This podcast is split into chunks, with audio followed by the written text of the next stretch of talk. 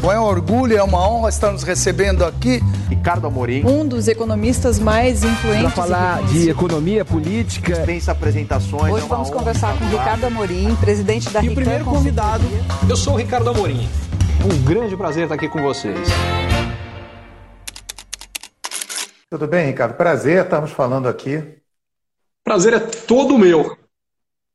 Então, estamos acompanhando aqui toda essa trajetória e acho que muita gente aqui vai ter interesse de conhecer um pouco o, o Ricardo por trás das câmeras. Mas para fazer uma introdução aqui, o, o, acho que a oportunidade que a gente falar é, é acompanhar o que está acontecendo no IBEST agora, né? onde a gente tem uma competição entre os melhores do Brasil e tem uma categoria específica que você está, que é economia e negócios. E dentro dessa economia de negócios, tradicionalmente a gente tem assim ótimos veículos, né? Exame, é, Valor, Estadão. E quando a gente foi pegar lá o algoritmo para ver quem eram as, as iniciativas que eram mais valoradas, que tinham mais interação dos brasileiros, a gente se depara com o Ricardo Amorim, uma pessoa física. E não somente, é, como você mesmo escreveu, né, era uma, uma briga de Davi Golias, como agora a gente está no top 3 e, e o Ricardo Amorim continua lá, não somente na opinião dos brasileiros que votam, mas também dos especialistas da Academia IBEST. E aí eu queria começar é, falando aqui, ó, quem, quem, que é o Ricardo? Né? O Ricardo hoje é considerado o maior influenciador do Brasil, um dos maiores influenciadores, maior influenciador de negócios, né? é um dos mais influentes da América Latina pelo LinkedIn. Quem que é o Ricardo e como ele chegou até aqui? Pergunta bem ampla, a gente vai digerindo isso ao longo do tempo. Bom, Marcos, em primeiro lugar, é um enorme prazer estar aqui com vocês. Ah, eu fiquei extremamente feliz, honrado, lisonjeado e surpreso já com a indicação ao prêmio, exatamente pela razão que você comentou. Quer dizer, é, sendo 100% franco, indicação a prêmios acontecem muitas, só nesse último mês deve ter tido umas três ou quatro diferentes. O que uhum. tornou para mim esse prêmio muito especial foi quando eu fui ver quem eram os nove que estavam concorrendo comigo e como você falou, eu percebi que de repente eu estava junto com veículos que eu admiro, uh, que são exércitos, é, daí a brincadeira que eu fiz do, do Davi, não basta um Golias, tinha nove agora para enfrentar, uh, e aí fiquei ainda mais feliz e lisonjeado em estar entre os três, aliás, ter sido o único uh, entre os três, tanto no prêmio prêmio de júri, na indicação do júri, como na indicação uh, dos votos das pessoas. Então, já para mim já me considero feliz e um ganhador, já estou feliz, já estou satisfeito.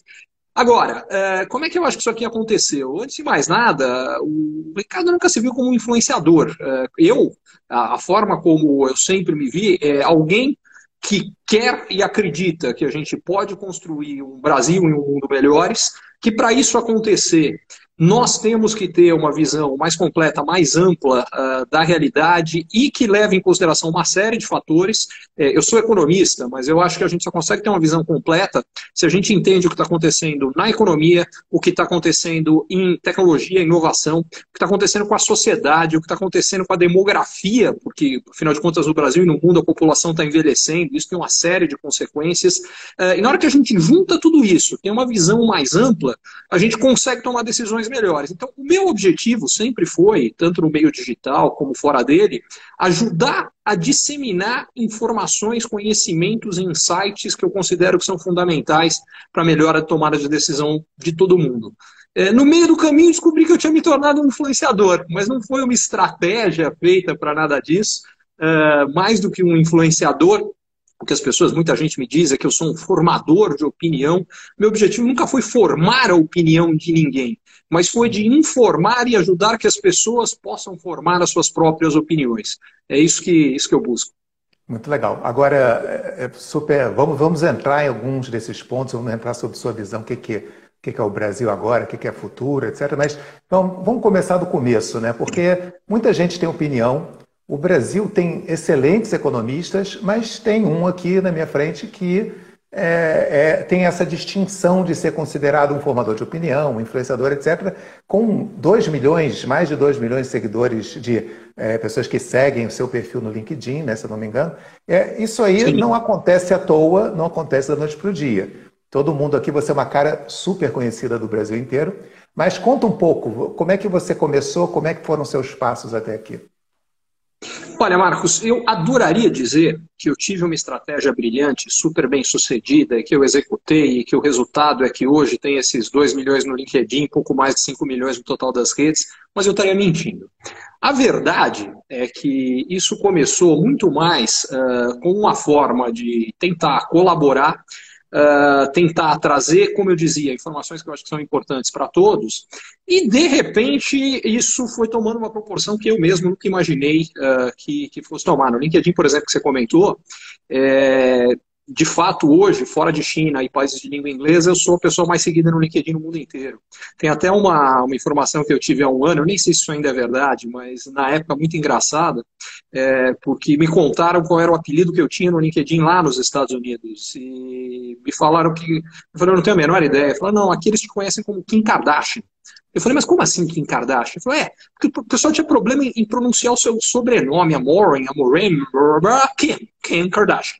Uh, e aí eu falei, bom, mas de onde nasceu essa história? É que, na época, tinha uma estatística que eles seguiam, que eles chamam de taxa de conversão, que é quando eles indicam alguém para ser seguido e qual era o, percentual que efetivamente seguia. E, pelo menos na época, não sei se isso ainda é verdade, é, o meu, na época, era o mais alto no mundo inteiro. Era daí que vem a brincadeira. Mas e eu fiquei surpreso. Eu falei, olha, estou honrado, mas surpreso. Porque com Richard Branson aqui, Bill Gates, eles são muito mais conhecidos que eu. Não é possível. Como é que pode ser? Ele falou, olha, são mais conhecidos que você, só que eles têm uma taxa de rejeição mais alta que a sua. É, você está num sweet spot de ser bastante conhecido e com uma taxa de rejeição bastante baixo. Então é isso que explica esse negócio. Então eu acho que acabou acontecendo por duas razões. A primeira é uma preocupação de colocar a informação do ponto de vista de quem escuta e não do meu. É, sempre tentar trazer algo que possa ajudar quem está lendo, quem está ouvindo. Uh, então acho que essa é a primeira questão. É, como você falou, tem muitos economistas, para ser 100% franco, alguns que eu acho que tecnicamente são bem melhores do que eu. Uh, outros têm muitos comunicadores de economia, alguns que comunicam muito melhor do que eu. O que eu acho que eu tenho de único é juntar uma profundidade de análise por ter trabalhado e trabalhar, quer dizer, eu sou empreendedor, tenho vários negócios, enfim, na prática com a economia, não é só em tese, na teoria, eu não estou só falando disso, eu estou vivendo isso.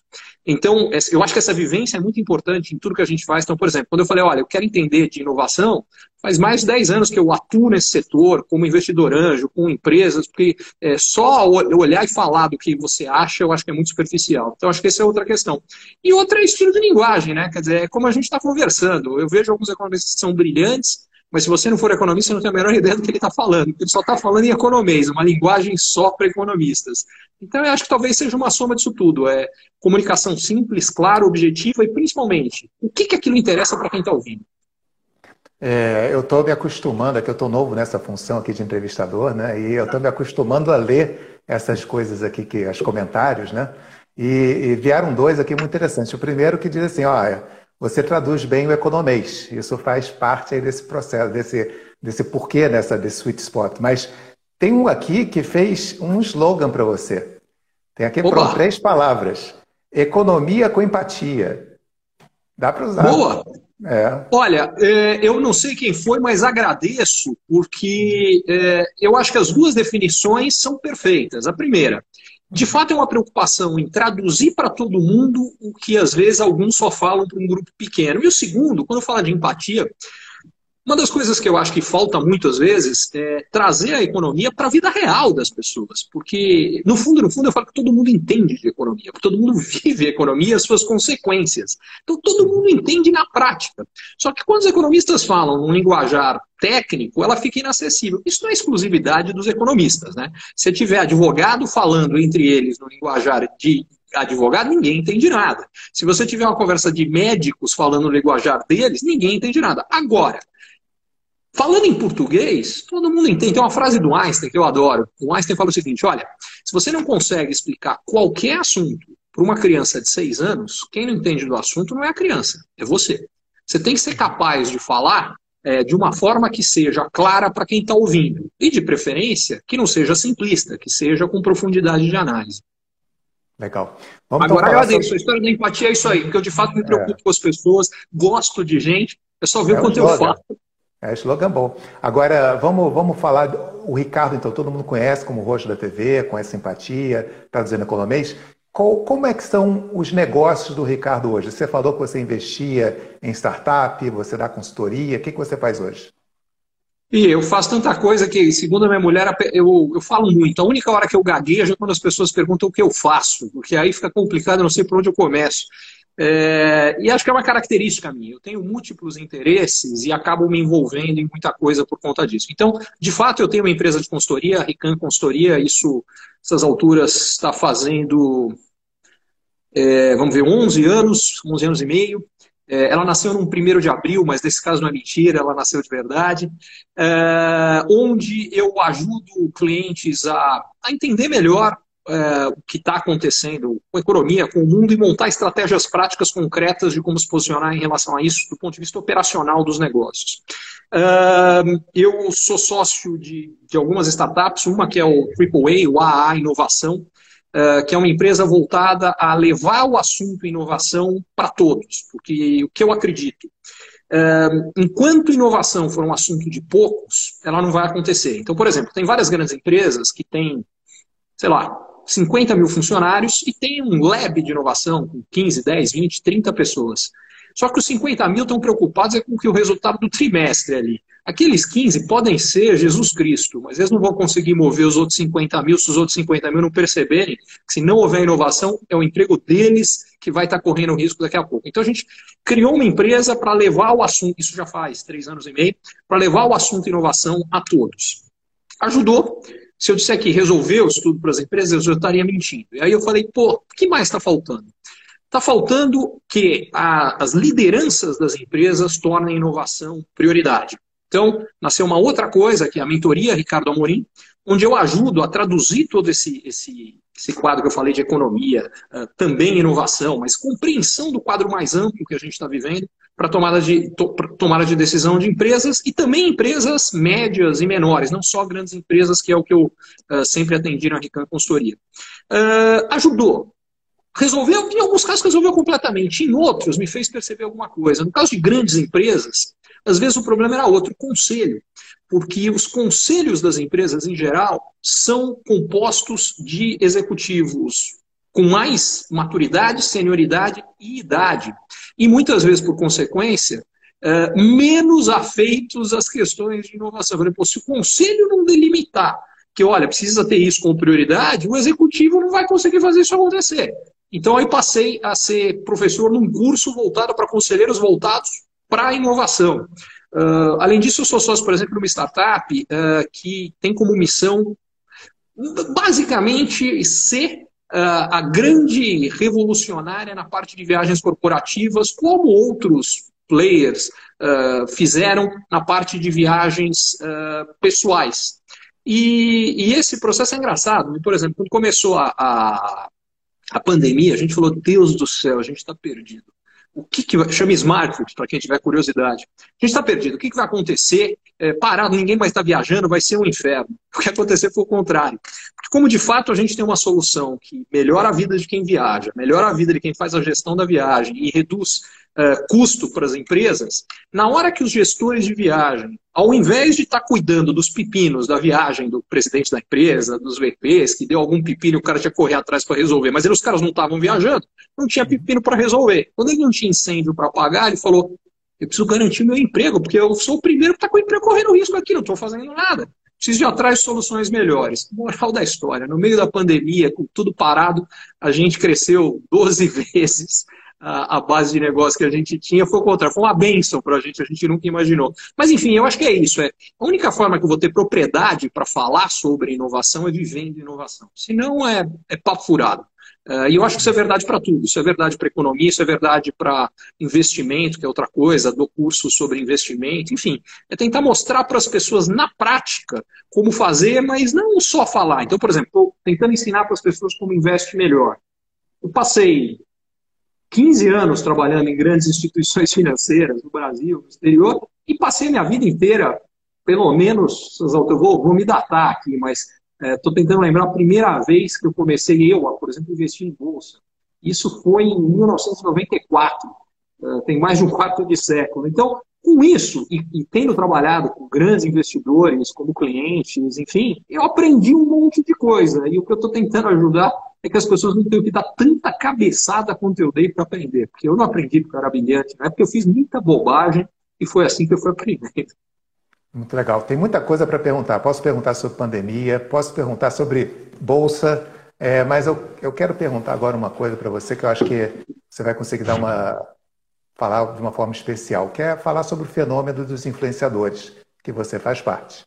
E, uhum. assim, é, é claro, se a gente for pensar em, em marketing, ah, há poucos anos atrás, o marketing era feito de uma forma muito diferente que é feita hoje. E a minha opinião é que o marketing vai mudar muito mais daqui para frente. E os influenciadores estão no centro disso. Você, sendo um influenciador, se considerando ou não você é, mas mais do que ser, você entende com certeza esse fenômeno. Como é que você acha que o fenômeno dos influenciadores vão mudar a, a relação do marketing das empresas na hora de falar com seus consumidores? Eu acho que ele já mudou completamente e acho que a gente só viu a partezinha de cima do iceberg, só o topo do iceberg. Acho que é pouco perto do que vem. Eu acho que o exemplo da minha própria indicação a esse prêmio mostra isso. Quer dizer, quando você tem uma pessoa física concorrendo com empresas que têm milhares, em alguns casos dezenas, centenas de milhares eh, de funcionários, você fala que tem alguma coisa diferente acontecendo. E por que isso está podendo acontecer? Porque as pessoas hoje querem se comunicar com gente, não com empresas.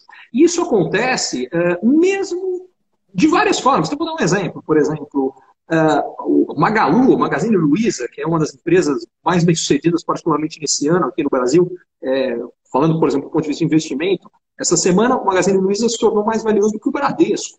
Uh, e aí o que a gente tem? Como é que ele chegou lá?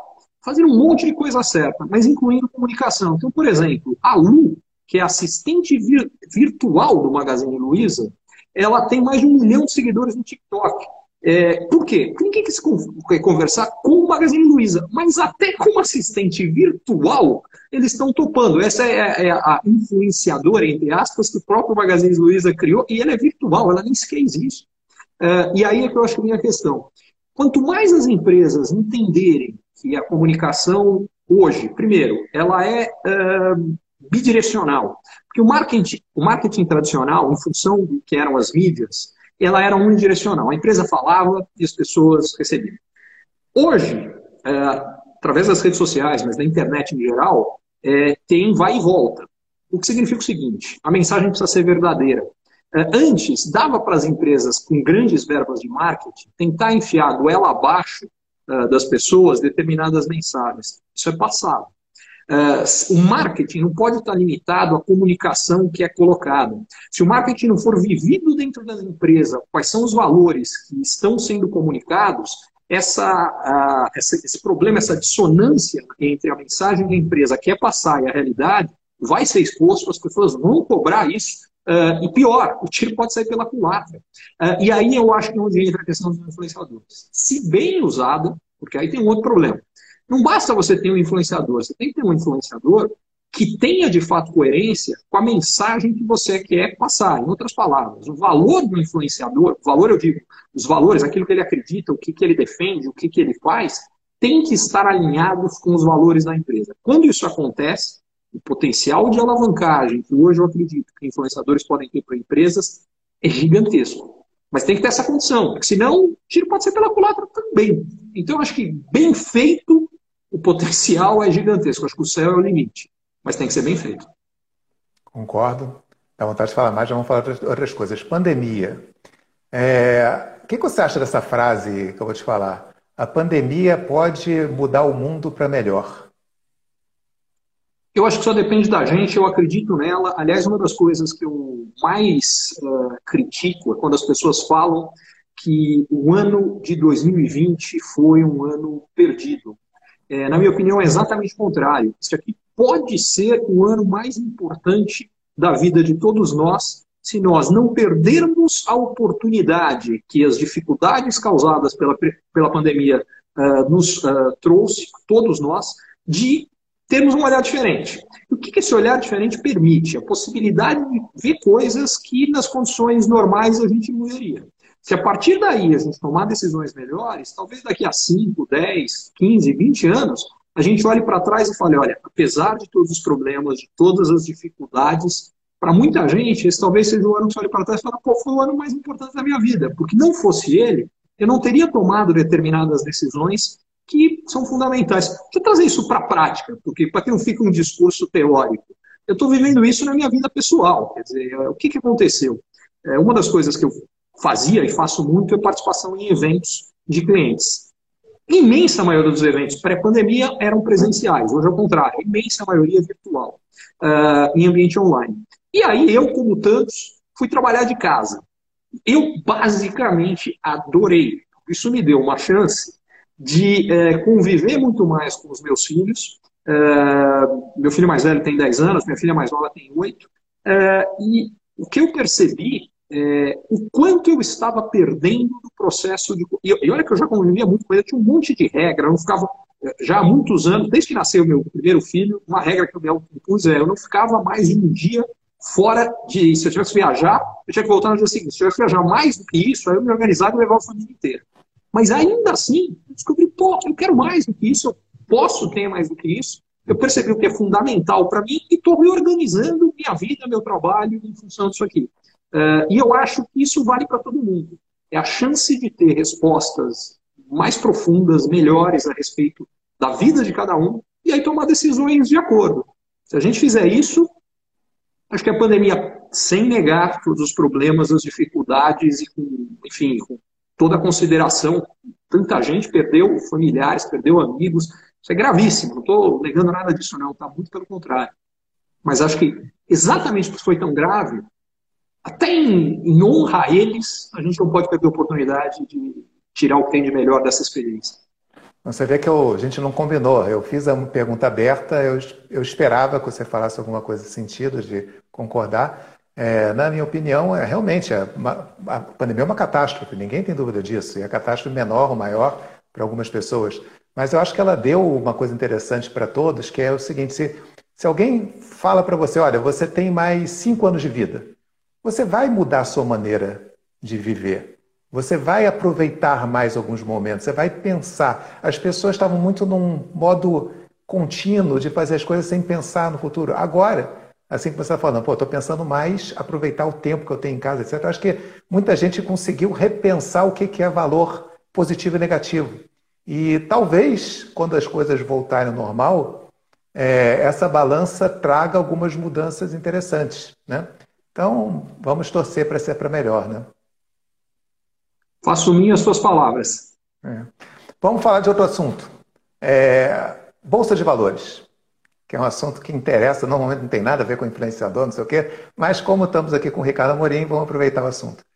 É, a Bolsa está barata, está cara, o Brasil é bom para investir. É, o que, que você daria de sugestão, de dica para alguém que está olhando aqui agora com esse pensamento em mente? Vamos lá. Eu acho que a primeira coisa que as pessoas precisam ter claras é que toda vez que a gente fala sobre investimento, a gente precisa levar em consideração vários fatores. O primeiro deles é exatamente isso que você falou: o que está barato, o que está caro, é, o que, que, do ponto de vista objetivo, faria sentido. E eu vou te responder. Mas antes disso, eu quero só levantar alguns outros pontos que normalmente as pessoas não incluem na resposta, mas que são tão importantes quanto, que são as condições pessoais.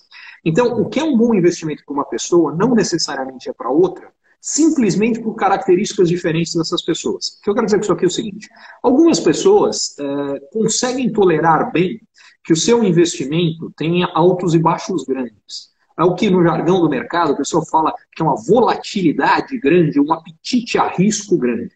Ok, parte importante é o seguinte, gente, você precisa saber como é que você age quando a sua expectativa não se prova correta, pelo menos não tão rapidamente quanto você imaginaria. Porque o que pode ser um belíssimo investimento, de fato, deixa de ser se no meio do caminho você vai ter atitude errada porque você não aguenta esses altos e baixos. Estou dizendo isso aqui porque eu já vivi isso na prática, tá? É, já vi muita gente perder dinheiro em coisas que pouco mais para frente se provariam uma chance de ganhar rios de dinheiro. Mesmo os melhores investimentos, você pegar melhores investimentos das últimas décadas, um deles é a Amazon. As empresas, a empresa se valorizou milhares e milhares e milhares e milhares de por cento. Só que é um detalhe. Pelo menos por cinco vezes, as ações da Amazon, ao longo desse período, chegaram a cair mais de 85%. O que, que teria acontecido se você comprasse uma ação e ela cai 85%? Se a sua resposta é eu teria vendido, nunca compre Amazon. Porque você corre o risco de perder rios de dinheiro com uma empresa que é um dos cases mais bem sucedidos que eu, que eu conheço. Então, estou dizendo isso aqui tudo porque quando a gente fala, fica muito fácil. A pessoa fala, não, não, então isso é para mim. Talvez seja, talvez não. Aí você precisa se conhecer, vale a nossa resposta anterior. Mas, enfim, não vou alongar aqui para poder responder a pergunta que você me fez. Hoje em dia, o que eu acho? Em relação ao Brasil, a Bolsa Brasileira é, não está nem barata nem cara. Como é que eu digo isso? Em reais, para nós brasileiros. É, eu faço uma análise que é o preço das ações dividido pela lucratividade média dessas empresas ao longo de todo um ciclo econômico. Normalmente o pessoal olha para o preço em relação ao lucro em um ano. O problema é, quando você pega um ano muito bom, o lucro está lá em cima. E aí parece que a empresa não está barata, os filhos não vão conseguir sustentar uma lucratividade tão alta. E quando você pega um ano muito ruim, acontece o contrário, a lucratividade fica muito baixa. Tem um ajuste para o ciclo econômico. E comparo em que nível isso está hoje em relação ao passado. No caso do Brasil, a minha série histórica vai até 1994. E o que eu vejo, o preço hoje está muito perto da média histórica. Então, não está barato e nem está caro. Só que aí é que vem a questão. O resto do mundo inteiro está caríssimo. Os Estados Unidos, por exemplo, a Bolsa Americana, por essa mesma métrica, hoje está 110% mais cara do que a média histórica. Uma única vez na história, ela ficou mais cara do que isso. Quando houve a bolha da Nasdaq. Com esta exceção, nunca a Bolsa Americana esteve tão cara, pela mesma métrica que eu estou usando para o Brasil, em relação a nós. Aí tem um segundo aspecto. Vamos fazer a mesma coisa para a taxa de câmbio.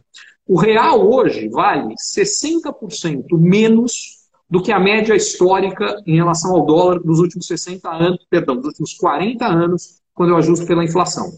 Então, quando eu pego a Bolsa Brasileira, que está perto da média histórica, em dólar, ela, ao contrário, ela está 60% mais barata do que a média histórica. Então, ela vale 40%. E a americana vale 210%.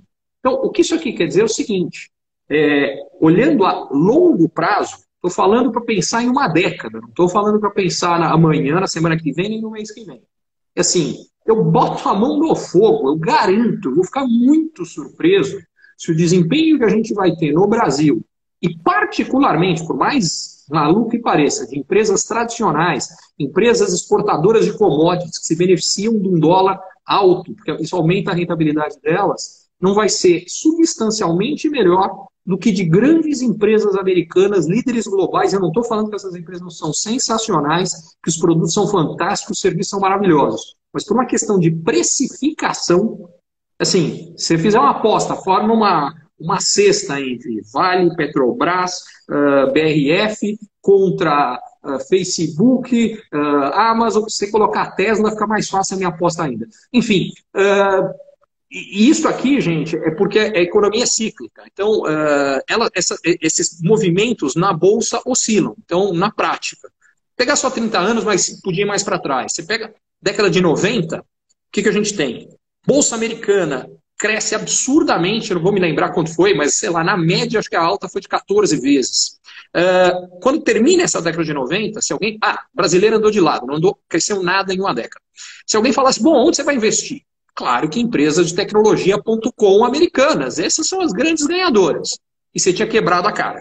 Na década seguinte, a Bolsa Americana não andou nada, especificamente as .com estouraram. Você conhece essa história melhor do que eu, Marcos. Elas despencaram.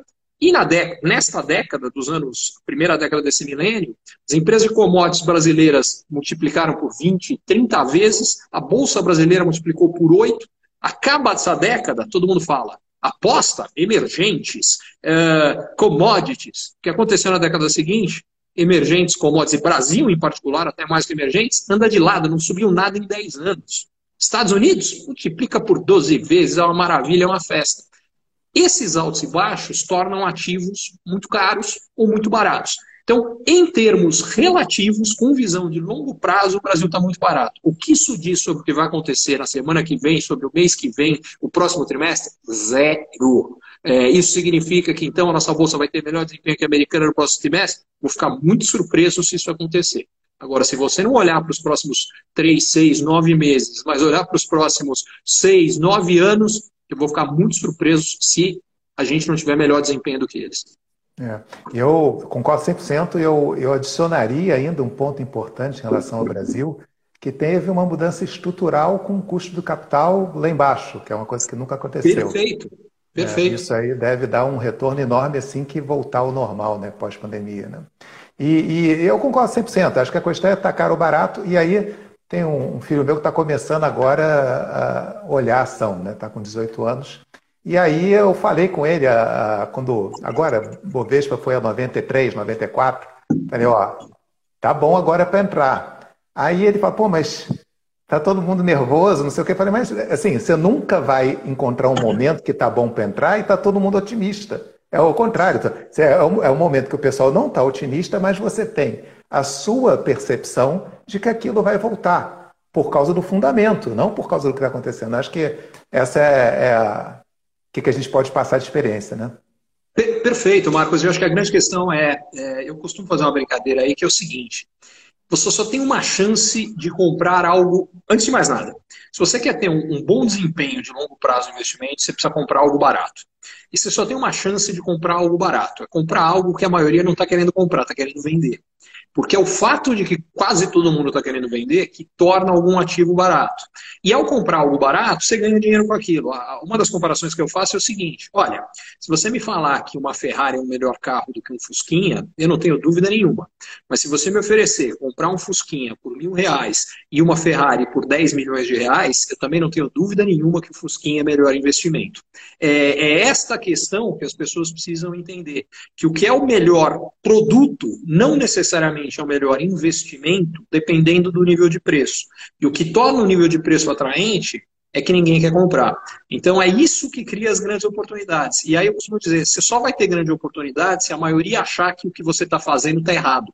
Se a maioria estiver de acordo com você, aquilo não é uma grande oportunidade. Se todo mundo estiver de acordo com você, eu te garanto, é uma grande arapuca.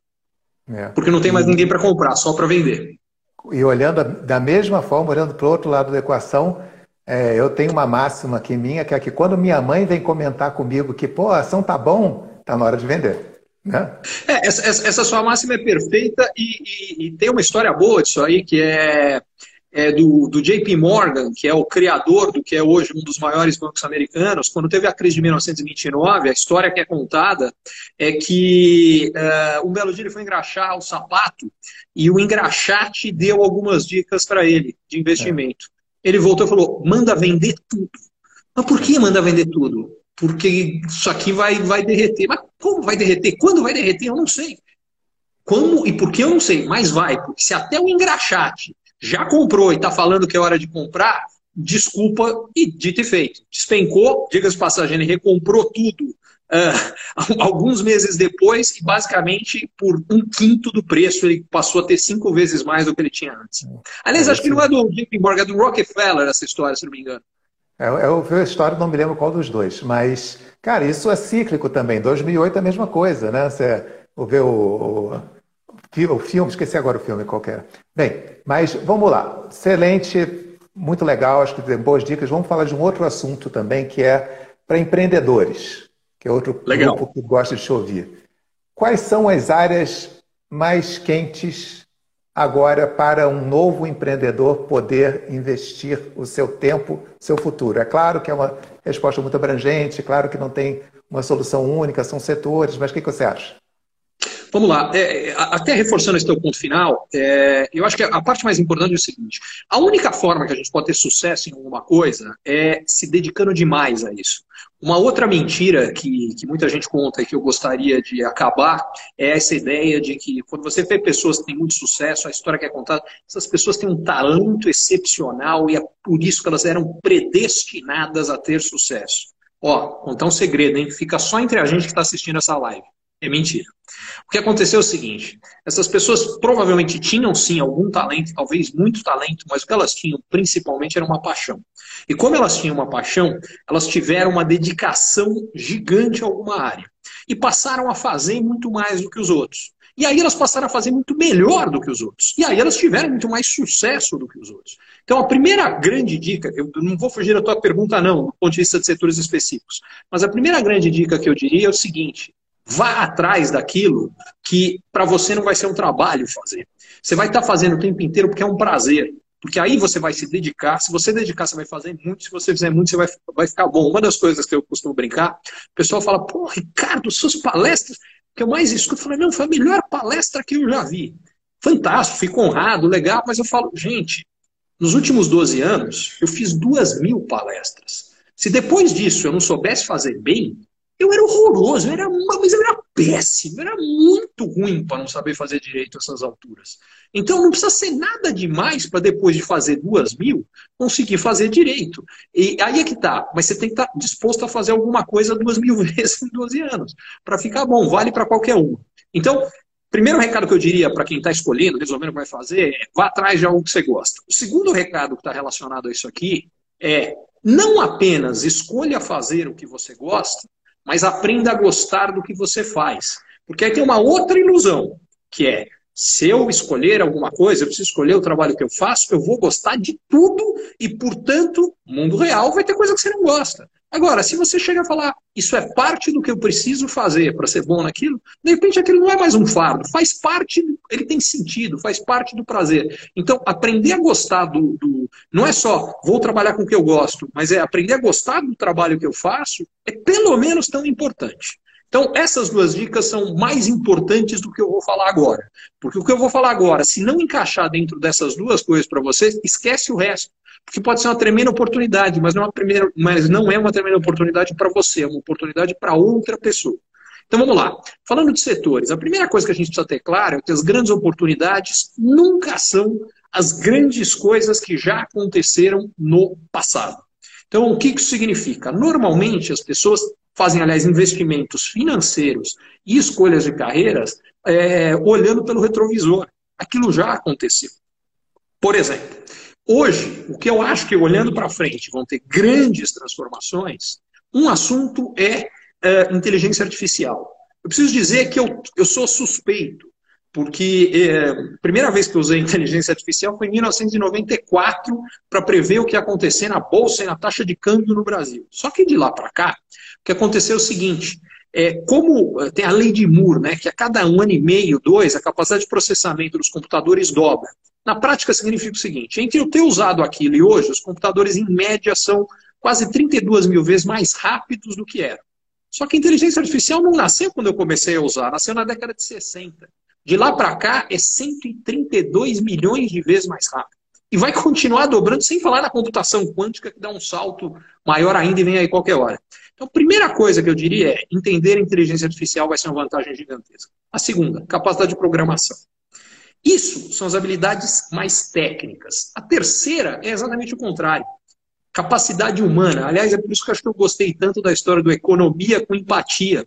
Porque empatia, tudo bem, então os robôs vão ser mais importantes, a inteligência artificial vai ser mais importante, tudo isso vai. Só que eles vão trabalhar para as nossas necessidades, porque robô não tem necessidade. Ele não tem desejo, ele não tem nada disso. Então, se você entender o que as pessoas querem, o que elas precisam, o que elas valorizam, você vai ter uma vantagem gigantesca, não importa no que você vai trabalhar. Então, faça isso. E aí, o último ponto que eu diria é seja o mais multidisciplinar possível. Porque, como a gente não sabe como o futuro será, sabe que haverá grandes transformações. Se você for multidisciplinar, tem uma chance grande que, primeiro, alguma dessas coisas que você entenda venha a ser importante e abra um grande campo para você. Esse é o primeiro ponto. E o segundo, se você é multidisciplinar, você entende de coisas que outras pessoas não entendem. Então, é o exemplo que eu dei. De novo, talvez eu esteja sendo viesado, porque isso me ajudou muito na minha vida. É, o que eu falei, será que eu sou o cara que mais entende de economia? Não sei. Será que eu sou o melhor comunicador? Também não sei. Agora, quando você junta as duas coisas, aí eu acho que eu tenho algo especial. Uh, sem ser o melhor economista, sem ser o melhor comunicador, mas você junta as duas, nasceu algo novo. Ah, e economista que entende de inovação, hum, é outra coisa que também não tem. Uh, ah, entender de finanças. Está cheio de cara que entende de finanças, de investimento, talvez alguns muito mais do que eu, mas não necessariamente eles sabem comunicar isso bem. Então não é que eu seja o melhor investidor, mas talvez entre gente que sabe investir bem, eu saiba comunicar melhor. É isso, o que vai te tornar único, talvez seja uma mistura de muitas coisas. Isso é mais fácil do que ser o melhor num campo que todo mundo faz. Porque você está sendo melhor num campo que é único. Eu não sou o melhor nada, a não ser o melhor economista que comunica bem, que entende de inovação, que entende de demografia, que entende de sociedade, de, de sociedade, que é empático, porque aí sou só eu, eu sou o melhor eu. Aliás, se eu não for o melhor eu, eu sou péssimo. Então, é aí que volta para o começo da minha resposta, que é, você tem que ser autêntico para as coisas que você gosta. Aí você vai ser, poder ser muito bom no que você faz. Eu, eu, maravilhoso, eu só somaria disso aí que qualquer que seja a coisa que você acha que você faz direito, você tem que se esforçar para fazer o melhor que você pode, né? Tentar sempre acordar dizendo assim, como é que eu melhoro nisso aqui, melhoro, melhoro, para chegar lá. Cara, muito bom. É... Você quer, quer completar alguma coisa ou não? Não, é só que quando você falou sobre isso acordar para fazer, é que eu acho que entra naquele outro ponto. Eu acho que um outro ponto que eu reforçaria só é as pessoas uh, às vezes se confundem e acham que elas precisam ter inspiração para fazer alguma coisa boa. Ao contrário, elas precisam acordar todo dia, dispor todo santo dia com a intenção de fazer, mesmo no dia que você não está com vontade. É, porque vai ter dia que você não está com vontade, vai ter dia que, sei lá. Agora, a gente olha para o Picasso, de novo, para pegar um outro exemplo, e fala: não, o cara tinha um talento fenomenal. Só que esquece o seguinte: o Picasso pintou 50 mil quadros ao longo da vida. Isso fez com que ele desenvolvesse uma técnica uma não, várias em fases diferentes, técnicas próprias. É, isso permitiu fazer com que ele fizesse isso. Se cada vez que eu falar, por exemplo, vou dar um exemplo, escritores. Então, escritores têm aquele negócio do bloqueio do escritor. Hoje eu estou vazio, eu não tenho ideia, eu não tenho nada para escrever. Gente, é, por acaso o encanador tem o bloqueio do encanador, hoje eu não vou poder cuidar do cano. É, por acaso, é, corredor, não, não, não, hoje não vai dar para correr. Isso não existe. Ah, hoje você está sem ideia? Vai lá e escreve. Ah, mas vai ser ruim. Não cabe você julgar a qualidade do trabalho que você vai fazer. Vai lá e faz. Porque no meio de fazer um monte de porcaria, não tem problema nenhum. Espere que quase sempre o que você vai fazer vai ser porcaria. Porque no meio disso aí, de vez em quando, vão ter algumas pérolas, vão ter coisas brilhantes, vão ter é, diamantes. É, e se você não treinar um monte de vezes, primeiro, você não vai aprender a desenvolver diamante com mais frequência, e segundo, alguns dos diamantes que eu saí no meio das porcarias, você não fez, porque aquele dia ah, você não estava com vontade. Então, acorde, independentemente da vontade, vá e faça. Eu dei o exemplo do corredor. Assim, é, se você quer ser um corredor, uma coisa que podia ajudar é ir lá e correr. Se você quer ser corredor, mas ah, hoje eu não sei, sei lá, o dia que eu tiver com vontade eu corro. Porque não tiver um corro, é, é, é, é, antes de você ser alguma coisa, você precisa definir e falar, eu sou. Aí a sua identidade é, eu sou corredor. Se eu sou corredor, todo santo dia, faça chuva ou faça sol, eu levanto, vou lá e corro. Deixa eu contar só uma última história que eu acho que, que mostra isso muito bem. Eu, Olha, eu... Eu, eu, vou, eu vou te pedir para você continuar, porque está tão bom esse negócio aqui, por favor. Eu, eu, nadava quando era moleque, nado até hoje, enfim. E eu gosto muito, e, e, uma das coisas que eu vi é que os grandes nadadores são aqueles que se dedicaram a isso. Mas eu tive a chance, eu conheci o Michael Phelps. E todo mundo fala, cara, maior medalhista da história da Olimpíada, ele nasceu para isso. Aí o que eu ouvi da boca do Michael Phelps? Durante dois ciclos olímpicos, sete anos, ele treinou todos os dias. Nadador de altíssimo nível, treina cinco, seis vezes por semana, mais comum seis mas alguns cinco. Ele treinou sete e não perdeu nenhum treino. Em relação aos que treinam seis vezes por semana, ao longo de, dos sete anos, ele treinou um ano inteiro a mais. Aí as pessoas olham para ele e falam: não, ele ganhou porque ele nasceu para isso. Não, ele botou na cabeça que ele era um nadador e que ele ia ser o melhor. Ele se tornou o melhor, ele não nasceu o melhor. E é isso é que eu acho que cada um de nós tem que ser no nosso campo de atuação, e que a gente só vai ser acordando cada dia com uma missão clara, que é eu quero fazer isso aqui. E é isso que eu digo quando no começo eu dizia que para mim a minha missão é democratizar a compreensão de como o mundo funciona do ponto de vista do empreendedorismo, das finanças, eh, da inovação, da economia, dos negócios, para que cada pessoa, cada organização possa tomar decisões melhores, alcançar mais e realmente realizar o potencial que essas pessoas têm. Isso me faz acordar todo dia. Ah, tem dia que eu estou desmotivado? Tem. Mas eu não aceito isso como desculpa para não fazer o que é minha missão.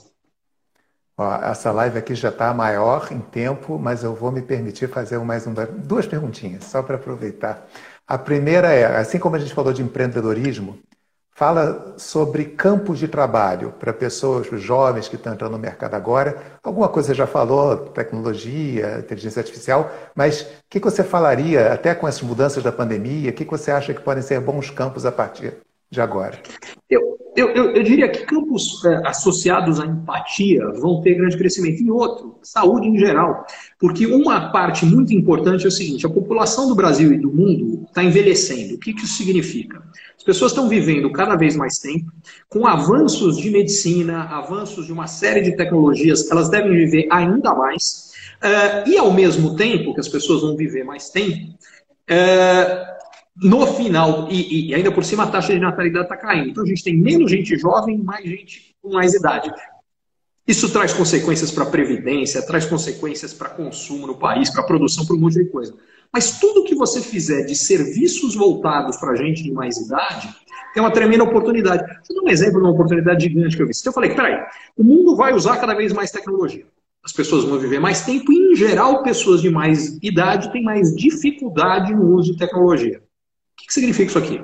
Desenvolvimento de tecnologia com interfaces de uso mais fácil vai fazer toda a diferença. Toda. Isso, aliás, não é novidade agora, tá? Porque o que tornou uh, a tecnologia, e particularmente tecnologia digital, o que é hoje, no começo, a primeira coisa que fez isso aqui foi o Windows, porque antes eu e você também, Marcos, a gente veio antes disso aqui, eu sabia programação, é, usava o DOS para fazer tudo o que tinha que acontecer, blá, blá, blá, mas o que fez com que todo mundo pudesse usar era o Windows, porque era fácil, qualquer um ia lá, pegava o mouse, mexia e fazia. Segunda coisa que fez isso aqui mudar é o celular, porque de repente isso aqui passou a estar com a gente o dia inteiro, porque antes não estava, você não carregava, até porque antes era, sequer era o laptop, era o desktop, era aquele computador de mesa que estava lá, você não andava com aquilo ali, que tinha uma torre pesada, um negócio, enfim. Então, tem tido alguns passos que estão acontecendo, isso tudo é verdade veio para ficar. Só que as pessoas de mais idade, em geral, têm mais dificuldade no uso disso aqui. Então, ser bom em tornar interfaces, entender necessidades, é uma grande vantagem. Que é uma vantagem que as empresas ainda não perceberam que elas podem ter. Toda empresa quer trazer jovem brilhante. Fantástico, sou 100% a favor. Sabe o que está faltando? Trazer gente com mais idade, que entende a realidade dessas pessoas que cada vez mais vão ser público consumidor, até porque com o cara tendo vivido mais tempo, ele teve mais tempo de juntar dinheiro, ele tem mais capacidade de consumo. Tem um mercado de consumo gigante e tem muita gente que deixa ele de lado. É, por quê? Porque ele está desenvolvendo, quem está desenvolvendo a tecnologia é um rapaz brilhante, mas que tem 20 anos, que não tem a menor noção do que é a realidade do senhor de 70 que poderia usar isso aqui. Então, isso é uma outra coisa que eu acho que pode ser uma grande vantagem. É, última pergunta, infelizmente. Qual que você acha que. Como, qual que seria o sonho do Ricardo para o seu futuro? O que, que você quer fazer daqui para frente? O sonho para o meu futuro é conversar com as pessoas.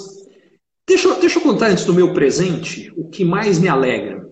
O que mais me alegra é quando eu sou parado na rua, quando as pessoas me mandam mensagens pelas redes sociais, me contando de alguma coisa que, sei lá, que ouviram numa palestra minha, que eu falei num programa de televisão, de um post que eu fiz, e que a partir daquilo ali, aquilo foi o clique para elas tomarem determinada decisão, que muitas vezes mudou a vida dessas pessoas.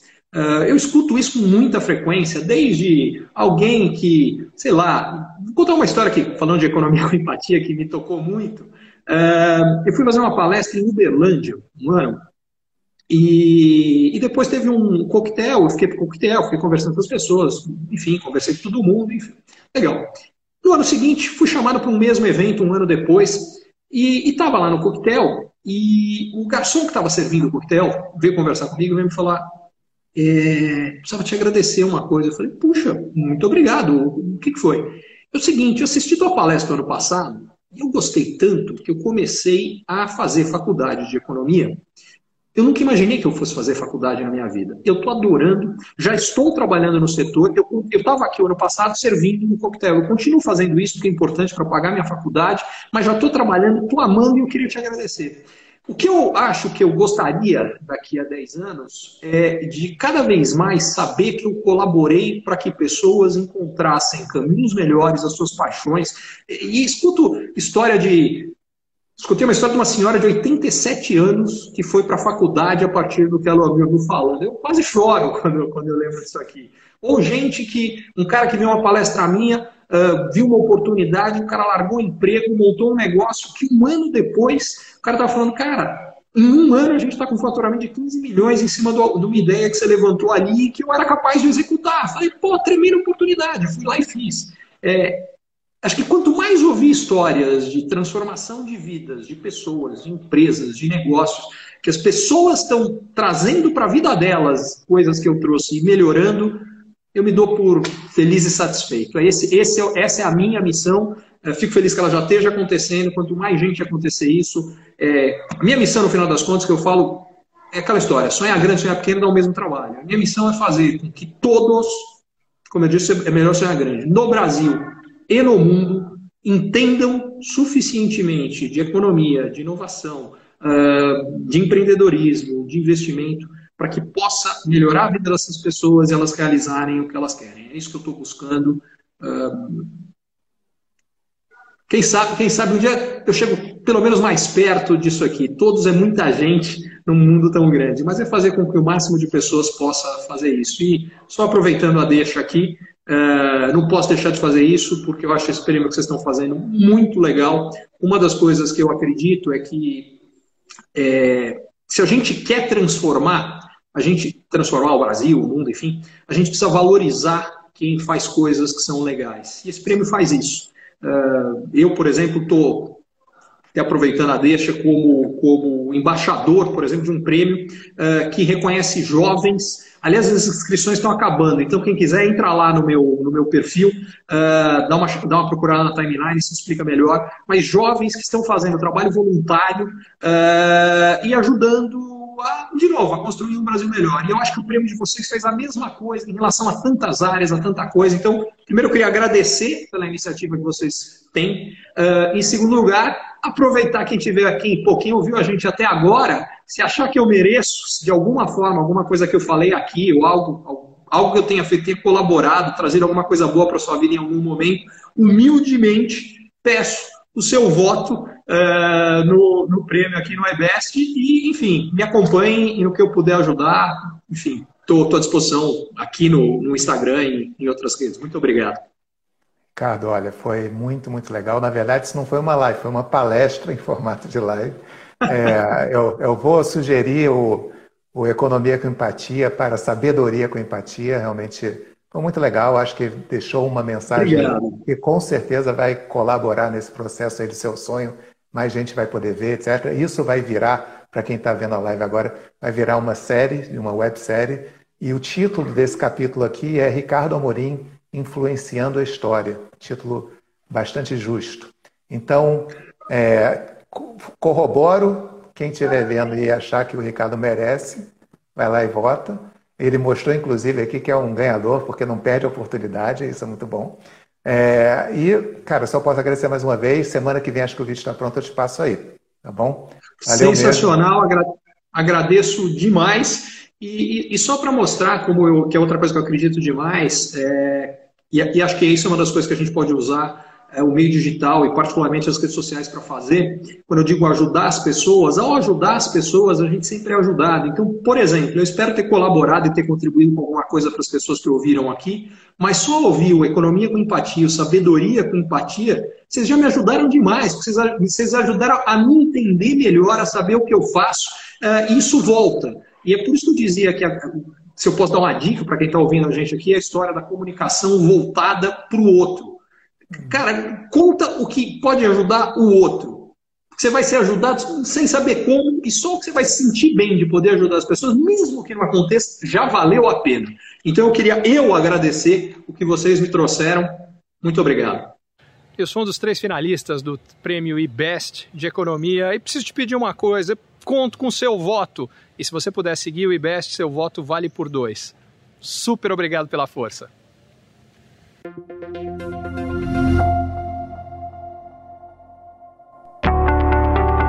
Você é empreendedor ou executivo e você ou o seu negócio tem encontrado desafios para crescer mais, para ter margens melhores, para obter resultados melhores, para sustentar um crescimento acelerado de antes, para conseguir um novo investidor, para conseguir financiamento para o seu negócio, para fortalecer a sua equipe, talvez a mentoria Ricardo Amorim seja para você. Lá o que eu faço é ajudá-lo a entender melhor as transformações econômicas, sociais, demográficas, tecnológicas que estão acontecendo e, baseado nisso, tomar decisões melhores e montar a melhor estratégia para lidar com o seu desafio específico. Vale a pena você conhecer.